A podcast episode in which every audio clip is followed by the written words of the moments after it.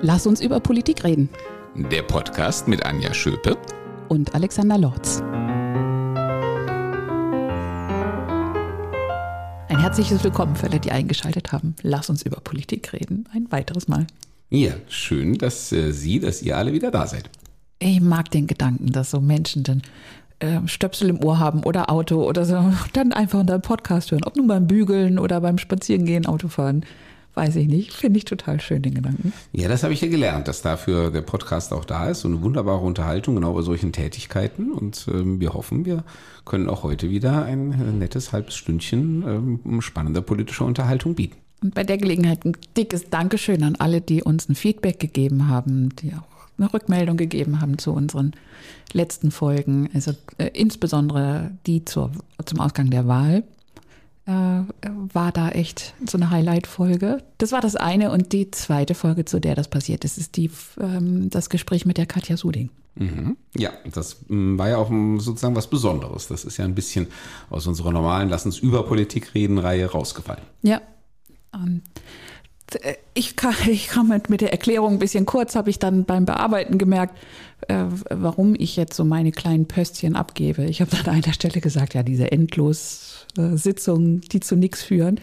Ich will das jetzt hier nicht noch, noch mal aufrollen, äh, aber so isoliert stimmt das auch nicht. Also ich habe gute Sitzungsleitungen in meiner aktiven Zeit erlebt und gute Vorsitzende äh, was an der Länge der, der Sitzung nicht unbedingt was geändert hat, aber dafür konnten die nichts.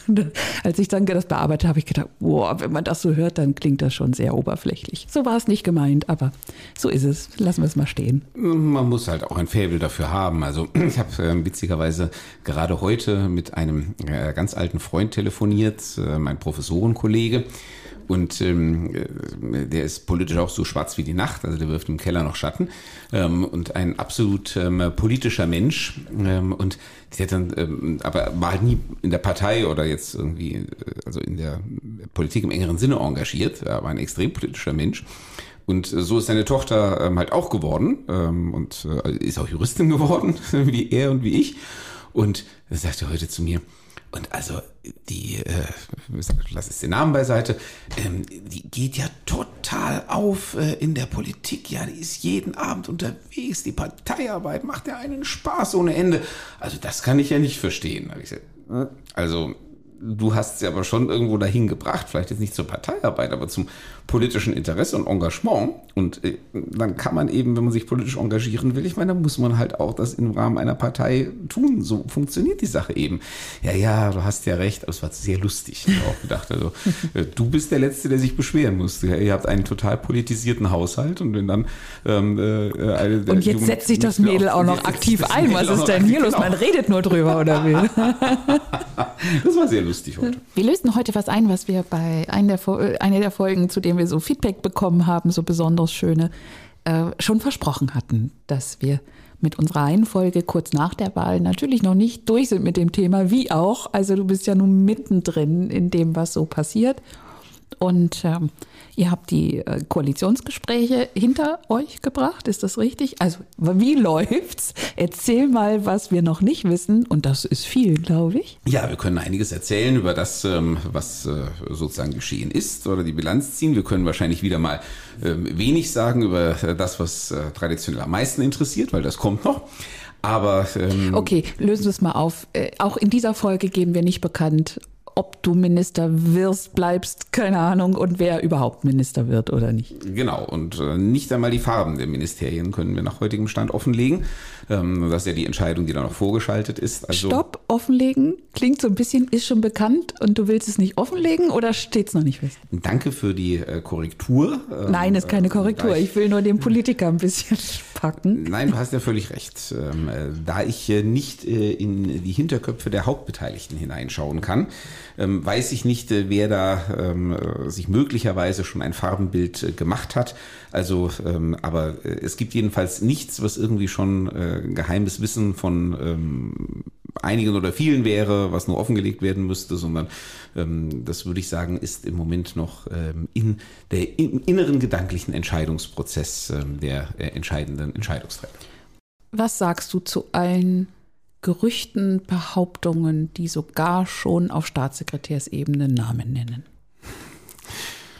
Wir hatten noch so einen schönen Satz, glaube ich, den ich beim letzten Mal geprägt habe. Dann äh, wiederhole ich ihn äh, gerne äh, nochmal in anderer Form. Die, die was wissen, sagen nichts und daraus folgt, die, die etwas sagen, wissen nichts. Ähm, das gilt nach wie vor. Alle Gerüchte, die hier kursieren, sind, wenn man es die im Nachhinein betrachten wird, bestenfalls zufällig richtig gewesen. Wie oft wirst du gerade gefragt, ob du bleibst und jetzt Kultusminister bleibst, ob du Minister bleibst, was du machst? Auch so täglich zwei, dreimal, das stimmt schon. Aber die Leute fangen sich auch an, sich an die Antwort zu gewöhnen.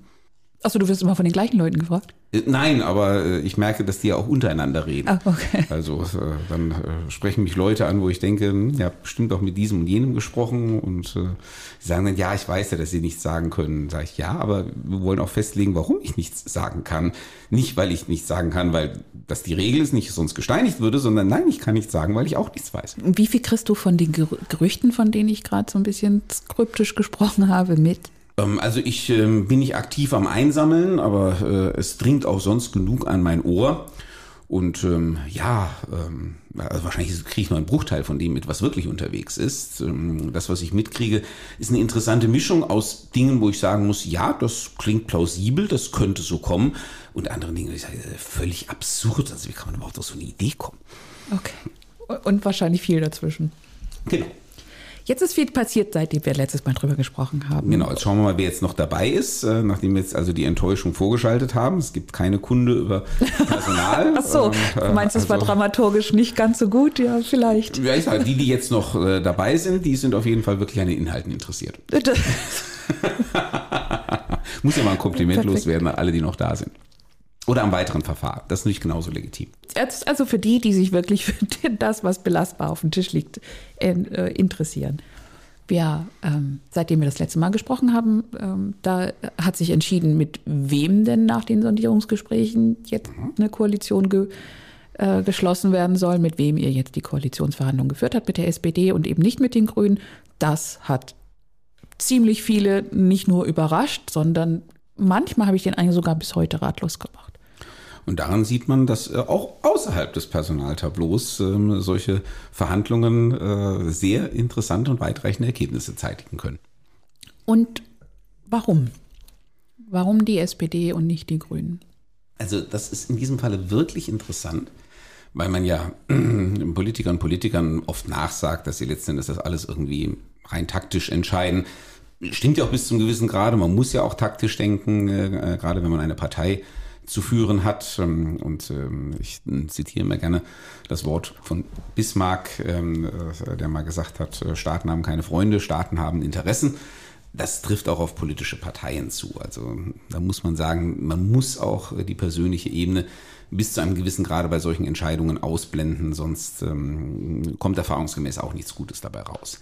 Also man kann sie nicht ganz ausblenden, weil wie gesagt, persönliches Vertrauen ist unabdingbar für das Funktionieren einer Koalition, aber man kann eine Koalition auch im Interesse der eigenen Partei nicht ähm, jetzt ausschließlich nach persönlichen Vorlieben oder eben menschlicher äh, Empathie oder Zuneigung äh, gestalten.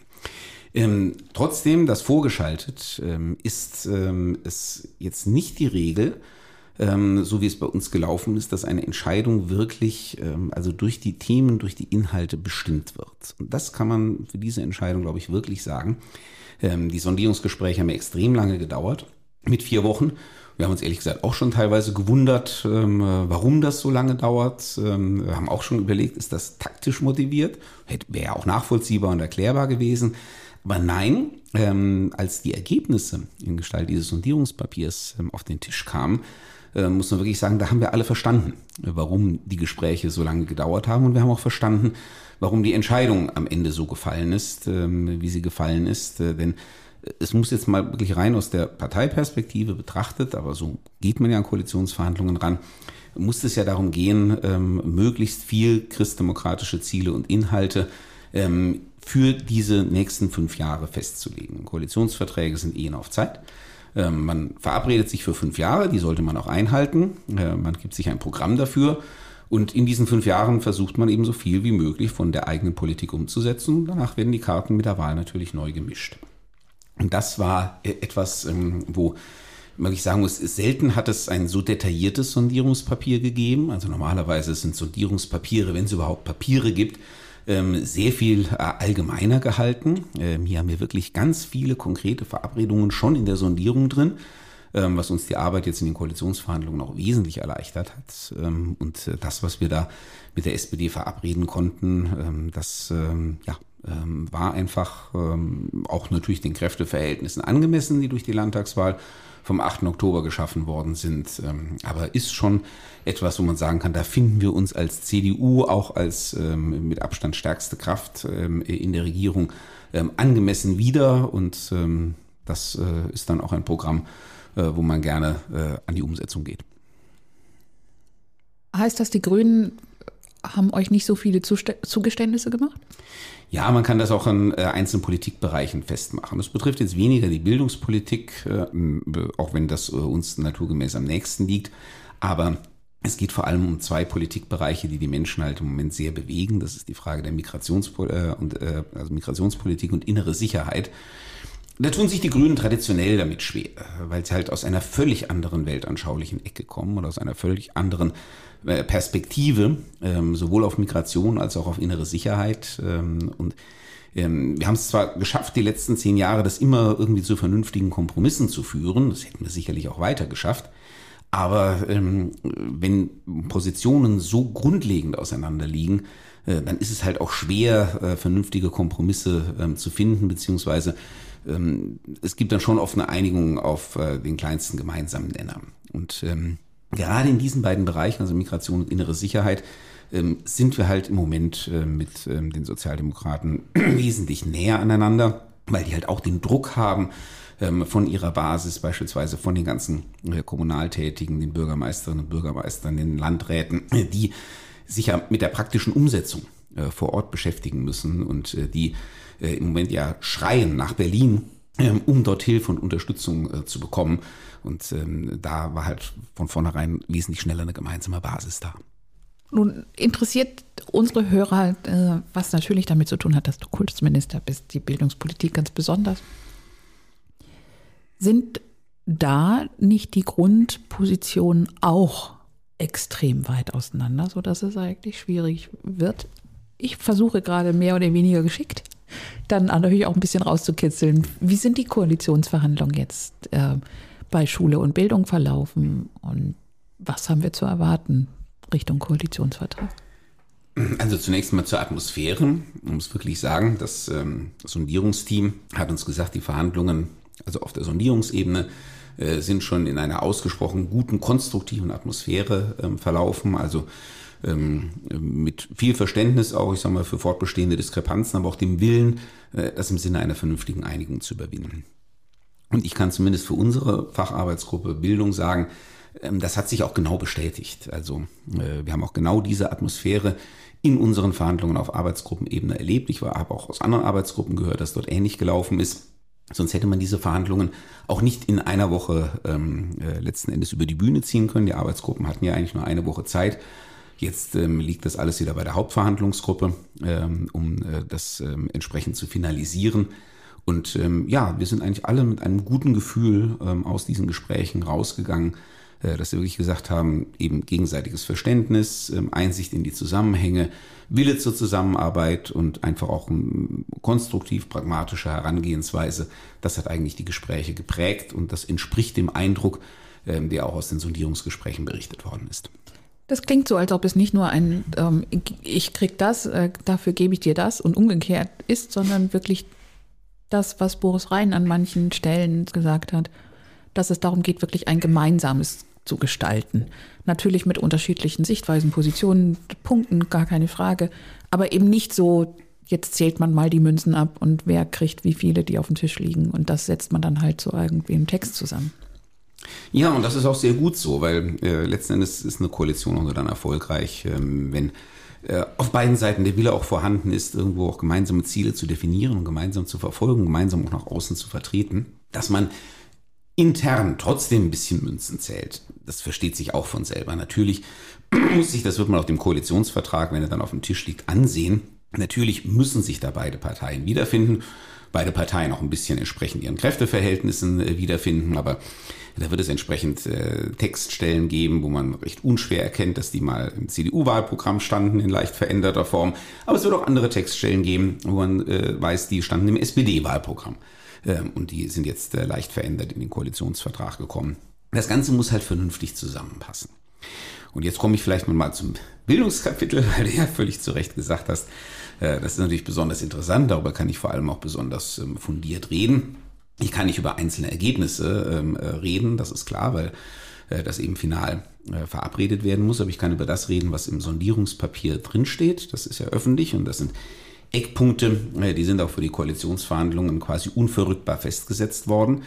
Und ähm, da hat man sich zum Beispiel von vornherein darauf geeinigt, bestimmte Grundsatzstreitigkeiten, von denen wir alle wissen, dass wir da unterschiedlicher Meinung sind, die von vornherein einfach rauszunehmen. Das beste Beispiel ist natürlich ähm, das mehrgliedrige Schulsystem, also das, was wir als Chancenschulsystem äh, bezeichnen. Natürlich ist äh, die SPD, das wäre aber bei den Grünen ehrlich gesagt auch nicht anders gewesen, ähm, der Ansicht, ähm, eine Schule für alle wäre besser, äh, alle zusammenzustecken und dann irgendwie intern zu differenzieren. Das glauben wir halt nicht, dass das jenseits eines gewissen Grades möglich oder sinnvoll ist. Das wissen wir, diesen, diese Auseinandersetzung führen wir seit Jahrzehnten miteinander. Und ähm, wir haben jetzt aber von vornherein gesagt, es hat keinen Sinn, äh, diese Auseinandersetzung zu führen. Wir nehmen das System jetzt so, wie es ist, ähm, mit sein, in seiner Vielfalt, ähm, aber auch, ich sage mal, mit seinen äh, Besonderheiten, die zum Teil auch historisch gewachsen sind. Dazu gehört auch das, was sozusagen jetzt Erbe aus den, aus den schwarz-grünen Koalitionsjahren ist. Das sind ja auch natürlich CDU-Elemente durchgesetzt worden, aber auch das ein oder andere grüne Element. Wie gesagt, ähm, Grüne und SPD sind sich an dieser Stelle nicht so weit auseinander. Ähm, also ähm, bleiben sozusagen diese Elemente erhalten, weil sie eben auch im sozialdemokratischen Sinne sind.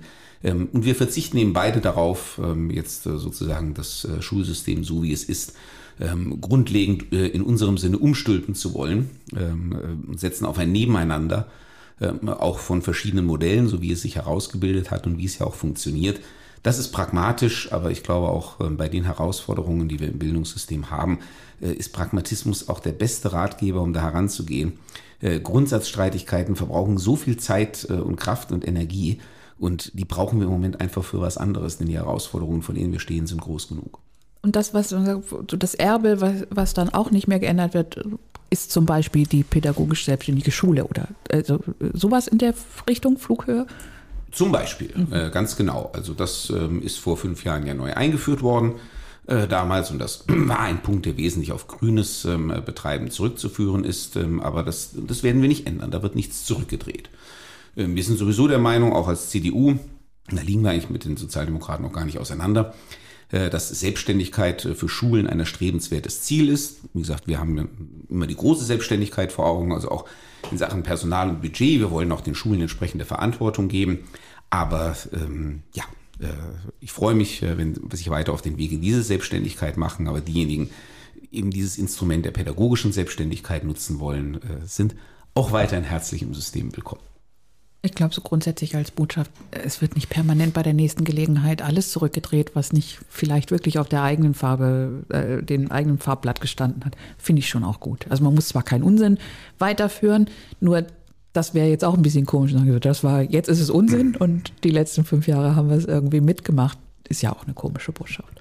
Absolut, ich glaube auch. Und ich habe auch gelernt in meinen Jahren als Kultusminister, dass äh, wirklich ähm, Kontinuität im Bildungssystem ähm, auch ein ganz großer Wert ist, ähm, weil das Bildungssystem ist nun mal ein großer Tanker, das ist so eine Metapher, die immer verwendet wird. Ähm, und ähm, das muss man sich schon sehr genau überlegen, ob man da das Ruder fundamental herumwirft, äh, weil das kostet eben, wie gesagt, viel Zeit äh, und Energie, bis der Tanker gedreht hat. Also da muss man sich schon sicher sein, äh, dass es wirklich absolut überlegen ist, da einen grundsätzlich neuen Weg einzuschlagen. Und ansonsten ist es eigentlich besser, man fährt auf der Route weiter, aber nimmt so die ein oder andere ähm, Adjustierung vor äh, und versucht einfach Dinge noch besser zu machen. Da gibt es auch genug äh, Möglichkeiten und genug Herausforderungen und äh, dann ist die Energie da besser angelegt. Äh, solche Koalition oder Arbeitsgruppen, hast du gerade gesagt, Wer, wer war denn in, also mit wem hast du denn, darfst du das sagen?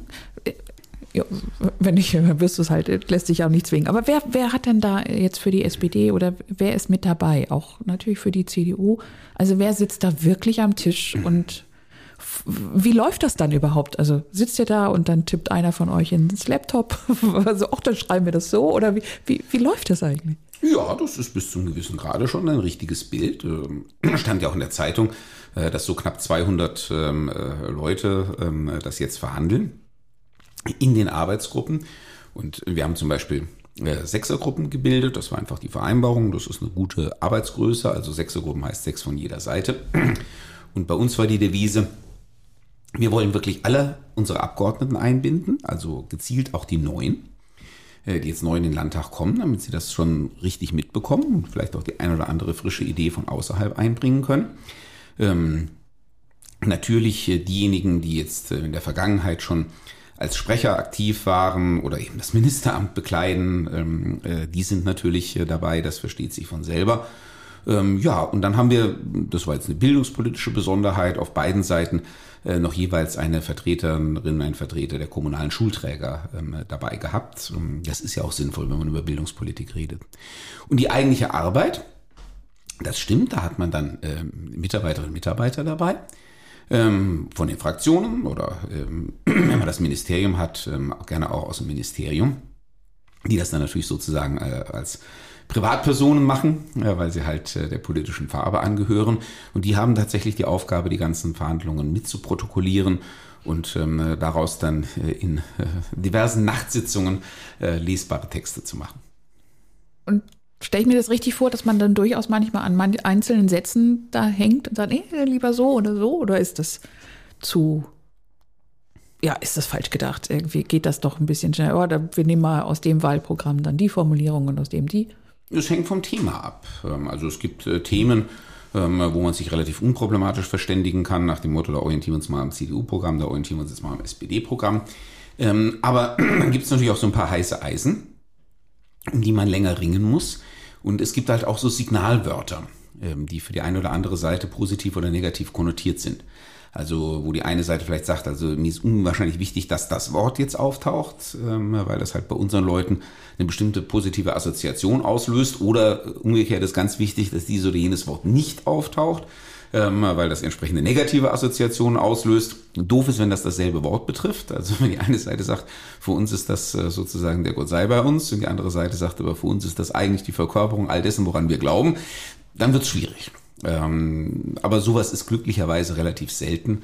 Und ähm, dann, wie gesagt, vermeidet man halt Wörter, die die eine Seite total reizen und äh, versucht, wenn sie nicht die andere Seite total reizen, ähm, halt auch bestimmte ähm, Goodies äh, unterzubringen, also Wörter, auf die die eine Seite besonderen Wert legt oder Formulierungen. Und ähm, das muss man berücksichtigen. Darüber redet man dann auch durchaus mal äh, im Einzelnen. Ich kenne jetzt Ko Koalitionsverträge, Vereinbarungen ja immer nur als Abnehmerin wenn sie dann fertig sind. Das, es ist natürlich logischerweise komprimiert. Ähm, es, es kann maximal angedeutet werden, was denn das nun dann in der konkreten Umsetzung heißt, weil es ja auch eher darum geht, Ziele, ne? Positionsziele, dann diese Feinheiten habe ich auch gelernt. Wir setzen uns dafür ein, heißt noch lange nicht, dass es kommt, sondern wir setzen uns halt dafür ein oder wir stehen dafür. Aber äh, also diese unterschiedlichen. Ja, die feinen Unterschiede zwischen wir wollen und wir werden. Und wir genau. werden, so ist es, genau. Das habe ich dann äh, durchaus auch gelernt. Worauf ich hinaus will, wie weit geht es jetzt dann in diesen AG-Sitzungen, die ihr habt, schon darum, was heißt denn das? Also wie genau, was wird denn da entstehen und was kann denn da entstehen? Wie viel Zeit macht es macht Sinn, sich da zu nehmen? Wie viel Zeit nehmt ihr euch, um euch auch dann darüber hinaus, was nachher da am Text steht, schon mal auszutauschen, um so ein gemeinsames Verständnis zu entwickeln? Was würde das denn in der konkreten Umsetzung eigentlich bedeuten? Wie, wie setzt man, wie kommt man denn zu diesem Ziel? Also äh, auch das hängt natürlich vom Thema ab. Es gibt bestimmte Themen, da sagt man, das, da wird schon uns was Vernünftiges auch einfallen, wir das umsetzen, weil es irgendwie unmittelbar einleuchtend ist und nicht streitbefangen. Ähm, es gibt andere Themen, wo die Frage absolut berechtigt ist. Da sagt eine äh, Partei beispielsweise, ähm, ja, also dieser Punkt wäre mir wahnsinnig wichtig. Eine andere Partei also, hört sich jetzt gar nicht so schlecht an, also sind wir jetzt jedenfalls nicht fundamental dagegen, aber was stellt ihr euch eigentlich konkret vor? Was soll denn dann passieren? damit man einfach ein Gefühl dafür bekommt.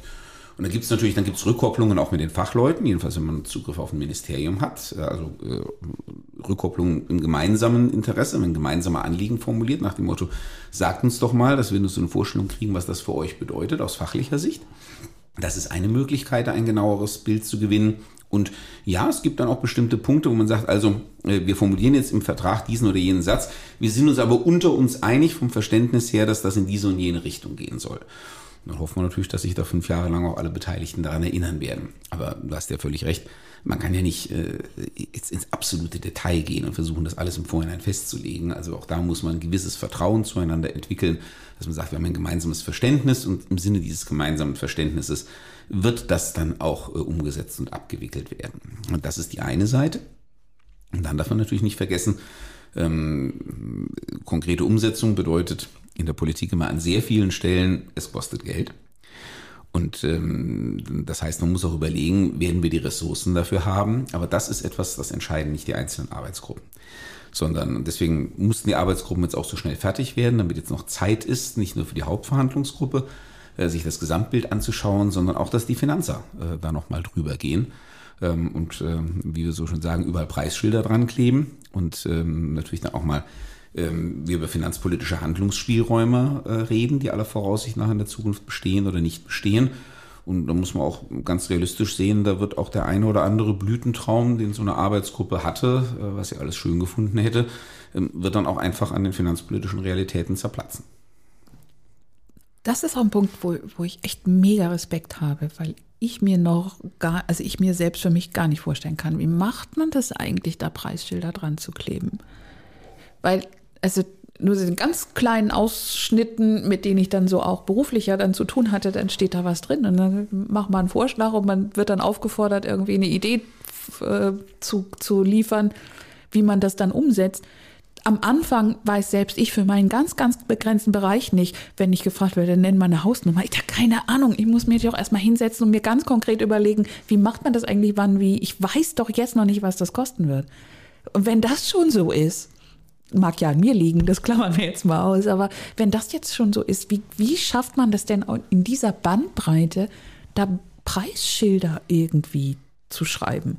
Naja, man braucht ja letztendlich auch nur die Größenordnung. Wir wissen alle sowieso nicht, äh, wie genau die äh, finanzielle Situation des Landes Hessen in fünf Jahren sein wird. Ähm, die Erfahrung der Vergangenheit zeigt, da kann sich immer sehr, sehr viel verändern in fünf Jahren, zum Guten wie zum Schlechten.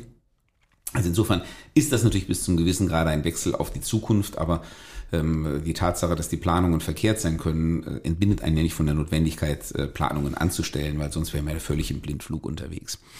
Und bei der Größenordnung ist auch wieder interessant, halt vor allem die wirklich gewichtigen Punkte zu identifizieren, also die, die richtig Geld kosten. Und ähm, wo man dann auch sich wirklich überlegen muss, gemeinsam, äh, wollen wir das, schaffen wir das, auch im Verhältnis zu anderen großen Punkten, ähm, ist uns das das wert, dass wir da so viele Ressourcen reinstecken. Ganz viele Punkte ähm, haben kleine Preisschilder, wenn man auch irgendwo sagt, naja gut, also ähm, das müsste eigentlich irgendwie gehen oder man nimmt dann zum Beispiel so eine Formulierung, wir wollen und sagt, naja, also wenn es irgendwie reinpasst in den finanzpolitischen Rahmen, dann machen wir es. Wenn nicht, muss man halt auch so ehrlich sein zu sagen, geht halt gerade nicht, ähm, aber das sind sozusagen die Erbsen. Ne? Also wir reden über die Kürbisse ähm, äh, die wirklich so einen Haushalt auch aus der Bahn werfen können. Und ähm, äh, die Erbsen, die das nicht tun, die lässt man dann auch bis zu einem gewissen Grade stehen. Vielleicht noch zum Schluss. Wie konkret geht es jetzt weiter, bis dann die Öffentlichkeit den Koalitionsvertrag auch zur Kenntnis bekommt? Erst einmal interessiert mich äh, vor allen Dingen, wie viel hast du schon von Ergebnissen der anderen Arbeitsgruppe Gruppen mitbekommen? Oder ist das normal, dass man dann die Fraktion oder äh, wen auch immer sagt, so das ist hier das Gesamtergebnis und das wird jetzt in der Hauptverhandlungsgruppe oder so weiter nochmal irgendwie geglättet? Ähm, und ich weiß ja, dass du bei aller Leidenschaft, äh, mit der du deinen jetzigen Job machst, äh, immer schon auch hohes Interesse an anderen Themenbereichen hast. Also meine Frage ist, wie viel hast du von anderen Ergebnissen schon mitbekommen? Ich habe jetzt nicht mit allen äh, anderen Arbeitsgruppenvorsitzenden ähm, äh, gesprochen im Detail, mit einigen aber schon, halt natürlich klar, mit denen, die die Themen bearbeiten, die mir auch sonst ähm, naheliegen und mich interessieren. Und ähm, man bekommt so allgemeine Eindrücke, so wie ich auch die allgemeinen Eindrücke schildere, ähm, die ich eben hatte. Man redet eigentlich nicht, also es sind jetzt wirklich ganz punktuelle Dinge, die einen interessieren, man redet jetzt nicht über Einzelergebnisse. Man weiß ja auch nicht, was davon äh, wirklich dann die Endverhandlungen, die jetzt gerade äh, in Gange sind, äh, überleben wird. Ähm, also insofern wäre es auch fatal, wenn man sozusagen irgendwelche Ergebnisse in die Welt posaunen würde aus der Arbeitsgruppe, die am Ende dann nicht, doch nicht im Koalitionsvertrag stehen, aus welchen Gründen auch immer, weil sie nicht finanzierbar sind oder weil die Hauptverhandlungsgruppe das anders gesehen hat. Ähm, das ist nicht gut. Und deswegen redet man da auch nicht drüber. Aber wir haben einen allgemeinen Eindruck, wie gesagt, der ist ziemlich ähm, gleichlautend. Und ähm, spätestens in zwei Wochen liegt der Vertrag auf dem Tisch und ist öffentlich. Und dann ähm, haben wir fünf Jahre Zeit, uns über alle Einzelvereinbarungen im Detail zu unterhalten. Da von den zwei Wochen müssen wir noch ein bisschen abziehen, weil das ja noch ein bisschen zwischen Aufnahme und wenn der Podcast dann zu hören ist, ja. Auch oh, stimmt, stimmt, du hast ja recht. Das ist ähm, also ähm, eine Woche, vielleicht zehn Tage. Gut, und ähm, jetzt irgendwie, wer da sonst noch zustimmt, wie ist es bei der CDU geplant? Ich bin echt nicht auf dem Laufenden. Es äh, wird, also wenn ich das hoffentlich auch für die SPD richtig sage, wird ein sogenannter kleiner Parteitag sein, also nicht der volle äh, Landesparteitag, weil das einfach ein unglaublicher organisatorischer Aufwand ist, also schon von den Örtlichkeiten her. Äh, genau dafür gibt es so Zwischengremien. Äh, bei uns äh, in der CDU heißt dieses Zwischengremium Landesausschuss. Und der Landesausschuss hat auch den Namen Kleiner Parteitag, äh, weil er im Prinzip genauso wie der Landesparteitag strukturiert ist, nur halt mit einer ähm, äh, deutlich geringeren Anzahl von Delegierten, die man deswegen auch wesentlich äh, leichter und schneller äh, an einer bestimmten Örtlichkeit zusammenholen kann. Und das heißt, wir unterhalten uns bei dem, zu dem Thema das nächste Mal. Weiß nicht, wenn da raus ist, wird wenn. Nach dem 16.12. Nach dem 16.12. Dann äh, ist äh, die Zustimmung, denke ich, von beiden Seiten erteilt. Der Vertrag liegt auf dem Tisch. Äh, das, ähm, sozusagen das, ähm, der Geschenke, der Gabentisch unter dem Weihnachtsbaum ist reich gedeckt, aber einige Pakete werden noch äh, eingepackt sein. Boah, ich liebe es, wenn das alles so kryptisch und angeteasert. Dank dir. Und ich hoffe mal, alle, die uns zugehört haben, noch bis jetzt. Das sind ja die, die an den Inhalten interessiert sind. Boah, Hörerbashing. Wir werden hoffentlich auch was mitgenommen haben ja. und äh, trotzdem gespannt sein, wie es weitergeht. Toi, toi, toi Sehr für alles, was jetzt noch Vielen ansteht. Dank. Und ja, an alle Hörer, eine schöne Zeit. Bis zum nächsten Mal. Genau. Bis bald. Auf jeden Fall noch vor Weihnachten. ciao.